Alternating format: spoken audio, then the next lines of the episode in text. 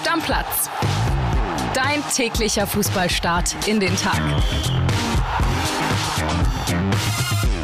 Moin, moin, liebe Stammis, es ist Freitag und natürlich sind wir auch heute wieder für euch da und heute stimmt auch wir wieder. Gestern war ja mehr oder weniger eine One-Man-Show. Ich begrüße nicht den Podcast-Papa, ich begrüße heute Kali Underberg, der es mal wieder einrichten konnte, ins Podcast-Büro zu kommen. Richtig, ich grüße. Ich, äh, ja, grüße euch auch, liebe Stammis. Moin, danke dir, dass ich heute hier sein darf. So kriege ich auch heute meinen Arbeitstag voll. Genau. Und dann lass uns loslegen. Und ich hatte es gestern in der Episode gesagt, Kali, ich möchte so ein bisschen oder wir möchten so ein bisschen Bock auf die Nationalmannschaft Nationalmannschaft machen und dementsprechend habe ich auch heute wieder ein Update, ein großes zweieinhalb Minuten Update von unserem Nationalmannschaftsreporter Heiko Niederer eingeholt. Es geht um Jamal Musiala, es geht um Pep-Videos und hört einfach mal rein in diese Sprachnachricht von Heiko Niederer. WhatsApp ab. Moin aus Wolfsburg nach Berlin. Ja, hier in Wolfsburg ist ja aktuell die Nationalmannschaft vor dem wichtigen, wichtigen Spiel am Samstag gegen Japan. Und leider gab es für Hansi Flick am Donnerstag ja eine kleine Hiobsbotschaft erneut, denn Jamal Musiala muss nun doch komplett absagen für die Länderspiele, also für das Spiel gegen Japan. Da war er ohnehin noch nicht ganz eingeplant äh, nach seiner Muskelverletzung. Aber für das Spiel gegen Frankreich am Dienstag, da hatte ihn äh, Hansi Flick eigentlich schon eingeplant. Er ist ja Stammspieler, er soll soll für die Momente da vorne sorgen, für die besonderen und hätte ihn natürlich jetzt da gerne dabei gehabt. Eigentlich sollte Jamal Musiala nachreisen, äh, sollte am Mittwoch oder am äh, Donnerstag eben nachkommen. Nun kommt er gar nicht und das ist natürlich bitter für die Nationalelf. Man muss jetzt erstmal ohne Musiala ein, äh, auskommen. Man wollte sich ja eigentlich jetzt einspielen, die EM-Elf wirklich testen und da gehört natürlich äh, Jamal Musiala dazu. Die Rolle wird vermutlich ein anderer Youngster jetzt übernehmen, nämlich Florian Wirz. So war es zumindest in dem Geheimtest am Mittwoch Mittwoch zu sehen. Auch Thomas Müller jetzt möglicherweise mit besseren Einsatzchancen, der könnte die Rolle natürlich auch ausfüllen. Und apropos, der Geheimtest ist natürlich auch ein spannendes Thema und eigentlich so das Gesprächsthema der letzten Tage hier, denn Bundestrainer Hansi Flick testete Josua Kimmich auf der Rechtsverteidigerposition. Das war wirklich sehr spannend. Wir konnten da ein bisschen zugucken.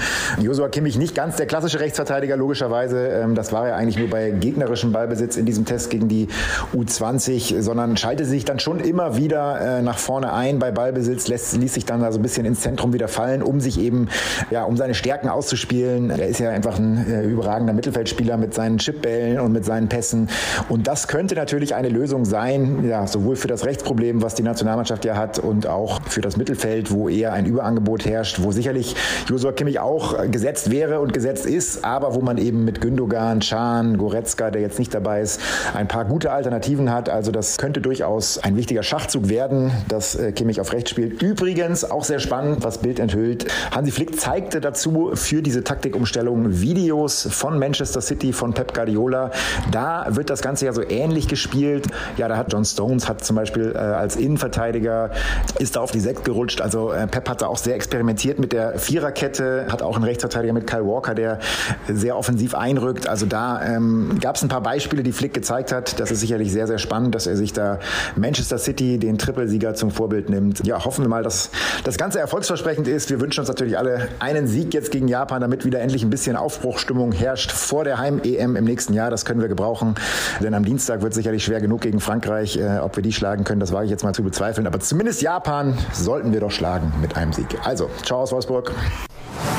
Ja, Kali, Pep-Videos sehen wir also bald bei der deutschen Nationalmannschaft. Das macht uns ja irgendwie hoffnungsfroh Richtung WM 2024. Pep Fußball, das wäre toll. Ich glaube, das können wir streichen. Grundsätzlich kann man sagen, äh, von Pep lernen heißt ja siegen lernen. Ja. Aber ich äh, kriege ja schon wieder Gänsehaut, wenn ich das höre. Ähm, dann soll er in der Defensive, also hinten rechts und in der Offensive soll er dann wieder die Sechs. Das klingt schon wieder nach Experiment und ich habe einfach wirklich keinen Bock mehr auf Experimente, weil die äh, hat Hansi Flick bisher alle in den Boden gesetzt und das wirkt nicht danach, dass wir mit Experimenten eine gute EM spielen. Aber eine Sache muss ich dazu sagen, grundsätzlich ist es eine gute Entscheidung, den Kollegen Kimmich auf hinten rechts zu ziehen. Und zwar ganz einfach. Er ist einer der besten elf Fußballer, die wir in diesem Land haben, aber er ist kein guter Sechser. Das habe ich immer schon gesagt. Und wir haben ein Problem auf den Außen. Insofern macht es Sinn, einen sehr guten Fußballer nach hinten rechts zu ziehen, wenn wir da keine Alternative haben. Aber dann soll er bitte einfach auch ganz klassisch ein hinten rechts spielen und nicht jetzt irgendwie wieder mit Experimenten seine Offensivlaune ausleben dürfen. Nein, der soll einfach hinten rechts spielen, den Laden dicht machen und dann haben wir vielleicht auch wieder Erfolg. Vielleicht ist es ja das letzte Experiment. Entweder es geht komplett nach hinten los und wir sehen nochmal einen neuen Nationaltrainer oder es führt uns zum ganz großen Erfolg. So, soll, soll, ich meine, soll, ich meine, Theorie sagen? Ja. Ich, ich glaube, wir erleben äh, bis zur Heim-EM ab jetzt noch drei Trainer. Ich glaube, Flick wird es nicht überleben als Trainer. Ich glaube nicht, dass das gut geht gegen Japan und gegen Frankreich. Dann, glaube ich, haben wir einen Interimstrainer und dann, Achtung, jetzt kommt's dann haben wir eine ganz große Lösung im Sommer. Den Namen verrate ich nicht, aber jeder kann ihn sich denken. Ich glaube daran und wenn das so kommt, dann äh, glaube ich sogar, dass wir Europameister werden. Können wir als steile These von dir festhalten? Das ist, äh, ich habe den Namen ja nicht genannt. Ähm, insofern, ja, das, äh, das ist nicht mehr autorisiertdürftig. Okay, also wir äh, speichern es ab. Unser Ehrenstammi äh, Michael kümmert sich wie immer darum. Eine Sache, die ich noch besprechen muss, ganz kurz mit dir, da habe ich nämlich herrlich geschmunzelt gestern, als ich gelesen habe, ja, unsere Reporter hatten ja diesen Geheimtest aufgedeckt und da Hansi war ein bisschen sauer und dann hat er gestern tatsächlich beim Geheimtraining dann wirklich alles mit Plan Plastikplan abhängen lassen. Dann hat er noch menschliche Schutzschilde. DFB-Mitarbeiter mussten sich hinstellen, damit niemand was sieht. Die Security, DFB hat das dann selber gemacht, weil sie mit der VfL Wolfsburg Security nicht einverstanden war. Dann haben sie da öffentliche Wege mehr oder weniger gesperrt, haben Schaulustige dann gebeten, ja, weiterzugehen. Also das ist ein bisschen, ein bisschen übertrieben. Wir, wir können es auf den Punkt bringen, das ist äh, lächerlich und ja. man, ähm, also der, der, beste menschliche Schutzschild sind ja Klimakleber. Man hätte einfach ein paar Klimakleber nach Wolfsburg schaffen müssen und dann wären möglicherweise selbst unsere Reporter die Tür gekommen. Nein, das ist wahnsinnig, also wirklich wahnsinnig lächerlich. Habt ihr noch Lust auf eine Anekdote, liebe Stammis? Dann ja. erzähle ich sie dir schnell. Es gab auch, auch mal andere DFB-Zeiten, da gab es auch Geheimtrainings im Ibrox Park beim äh, Länderspiel in Schottland. Das ganze Stadion war abgeriegelt, man durfte nicht rein, man da kam nicht ran. Das einzige Problem war der Zugang zum Stadionrestaurant der war offen. Und dann ja. standen alle Journalisten im Stadionrestaurant, tranken Bierchen und schauten Training. Also es geht noch peinlicher. Ist doch wunderbar. Ja, und irgendwie, das ist ja auch sowas, wo ich dann sage, okay, da könnten wir die Fans ruhig ein bisschen näher ranlassen als an die Nationalmannschaft. Äh, X Geheimtraining muss man dann auch nicht machen, aber egal. Eine Sache, die mir dann gestern auch nochmal aufgefallen ist, beziehungsweise habe ich die Pressekonferenz gestern auch wieder gesehen, gab ja zwei Spieler, die gesprochen haben. Der eine war Kai Havertz, der andere war Jule Brandt. Und da ist mir dann doch so ein Satz aufgefallen. Ich möchte mal reinhören mit euch in einen O-Ton und auch mit dir, Kali. Ich spiele ihn jetzt mal ab von Kai Havertz. Wir werden alles dafür tun, um äh, die, die Fans und auch das ganze Land jetzt wieder, wieder stolz und, und glücklich zu machen. Ähm, natürlich haben wir auch in den letzten Monaten viel, viel Kritik bekommen. Ähm, auf, auch oftmals, finde ich, äh, nicht zu Recht. Aber ähm, ja, wir sind damit, glaube ich, als, als Team ganz gut umgegangen. Vielleicht auch sogar ähm, ja, stärker geworden damit, weil sowas schweißt natürlich auch zusammen. So, Kali, und dann gab es die Nachfrage eines Reporterkollegen, ich weiß jetzt nicht mehr ganz genau, wer es war, der sagte dann, ja Kai, man hört hier so ein bisschen Trotz raus und auch irgendwie, dass man sich ungerecht behandelt fühlt, ist das richtig? Ihr habt aber auch nur vier von 16 Länderspielen gewonnen letztes Jahr, das ist euch klar, ne? Und hat dann nochmal nachgefragt, ganz konkret, warum kommt ihr deiner Meinung nach so blöd weg in der öffentlichen Wahrnehmung? Und dann hat Kai Havertz das hier gesagt und das hat mich dann schon ein bisschen schockiert was gibt es da noch zu sagen? Also es sollte, glaube ich, mittlerweile jetzt jedem, jedem aufgefallen sein, auch in der Nachbetrachtung von so einer, von so einer WM, dass äh, wir da jetzt nicht ähm, so viel Rückhalt hatten, auch äh, im Land. Natürlich hatte das auch andere Gründe, was wir natürlich auch verstehen können.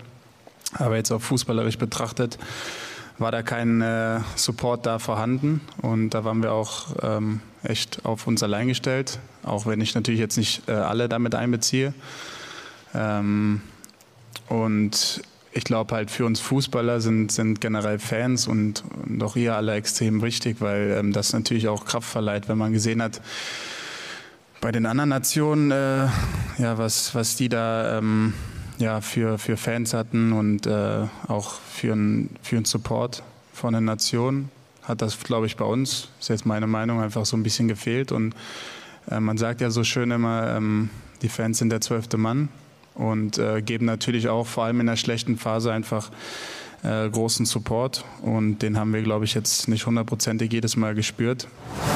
Also Kali, ich finde ja, Kai Havertz ist ein ganz cooler Kerl. Aber in der Situation und in dem, was er da gesagt hat, also nicht so viel Rückhalt, fußballerisch kein Support vorhanden, auf uns allein gestellt.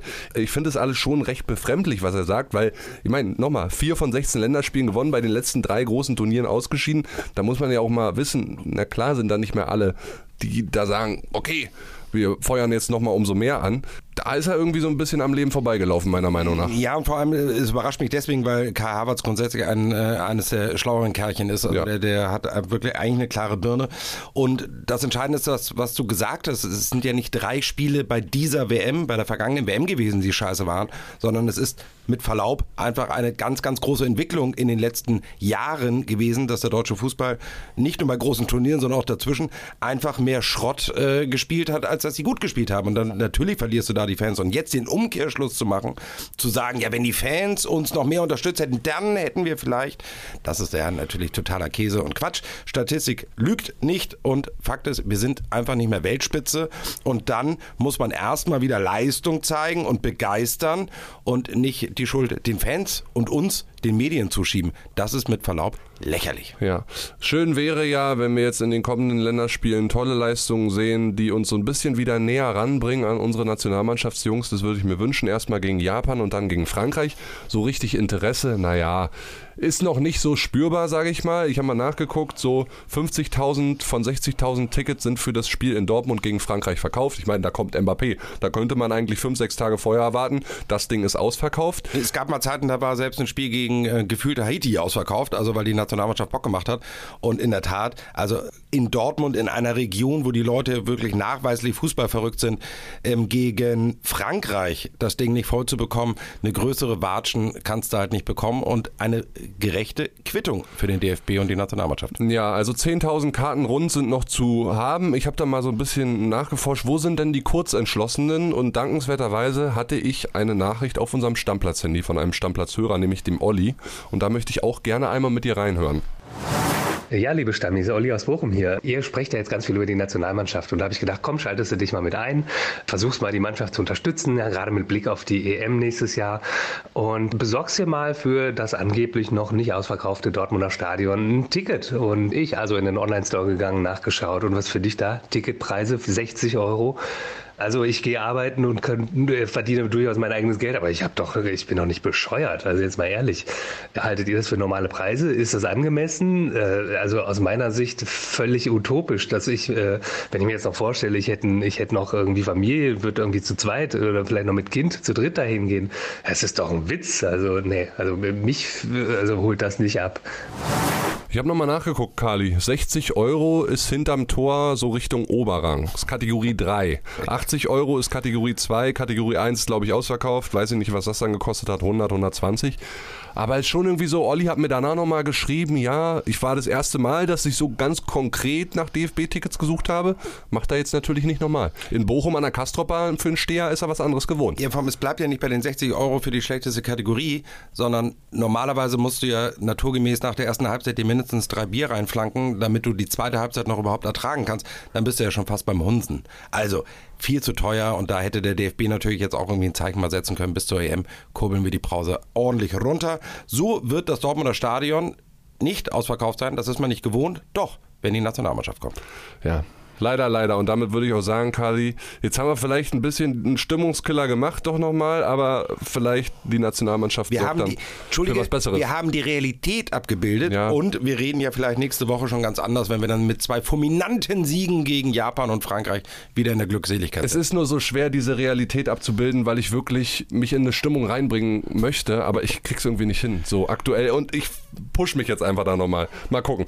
Aber lass uns einfach mal übergehen zur Bundesliga. Auch da gibt es noch ein paar Themen. Und ich würde sagen, wir fangen mit dem VfB Stuttgart an, weil in Stuttgart, da könnte es auf einer ganz, ganz wichtigen Position, nämlich die des Sportvorstandes, zu einer Rückkehr eines alten Bekannten kommen. Und mehr erzählt euch jetzt mal unser VfB-Reporter Julian Agadi in einer kurzen Sprachnachricht.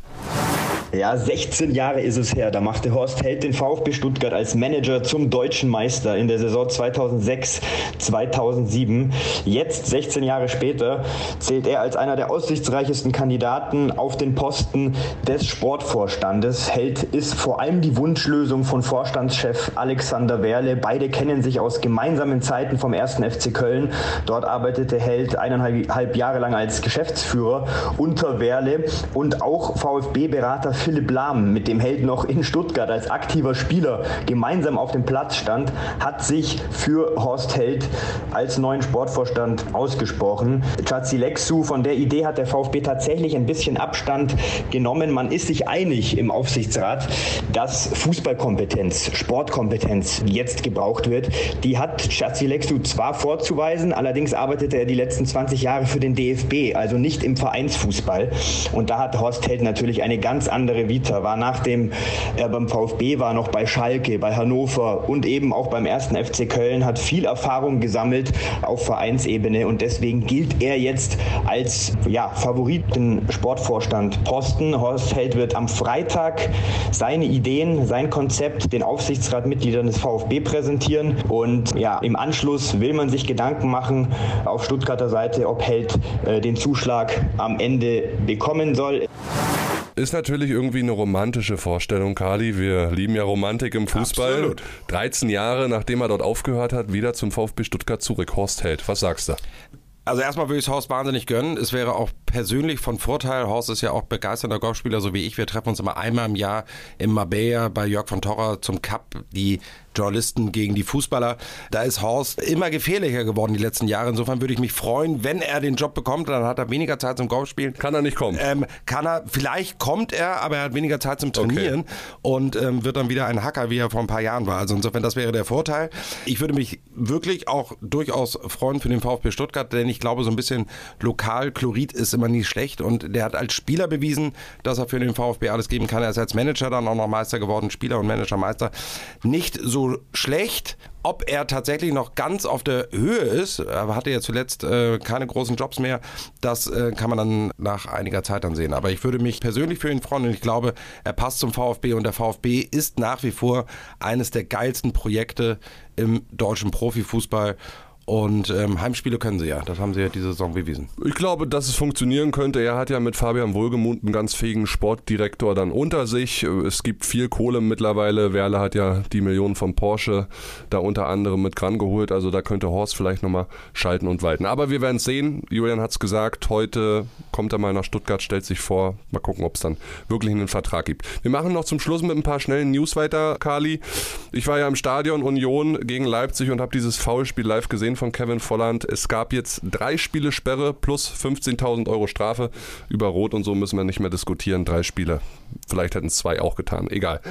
Ballon d'Or. Einmal kurz die Liste angucken, Kali, weil die war durchaus, naja, überraschend. Weiß ich nicht, ob sie überraschend war, aber die war schon spektakulär. Aber es fehlte ein Name. Ja, Ballon d'Or, 30. Oktober, wird es ausgezeichnet in Paris und France Football, die Zeitschrift, hat jetzt die Shortlist rausgehauen und du hast es gesagt, es fehlte ein Name. Ja. Liebe Cristiano Ronaldo. Ja, Gott sei Dank. Es gibt dann doch noch irgendwie ähm, ähm, Objektivität offensichtlich im Fußball, weil das wäre der größte Treppenwitz aller Zeiten gewesen, wenn man jetzt sogar Cristiano Ronaldo nach seinem Wechsel nach Saudi-Arabien auf diese Liste gesetzt hätte.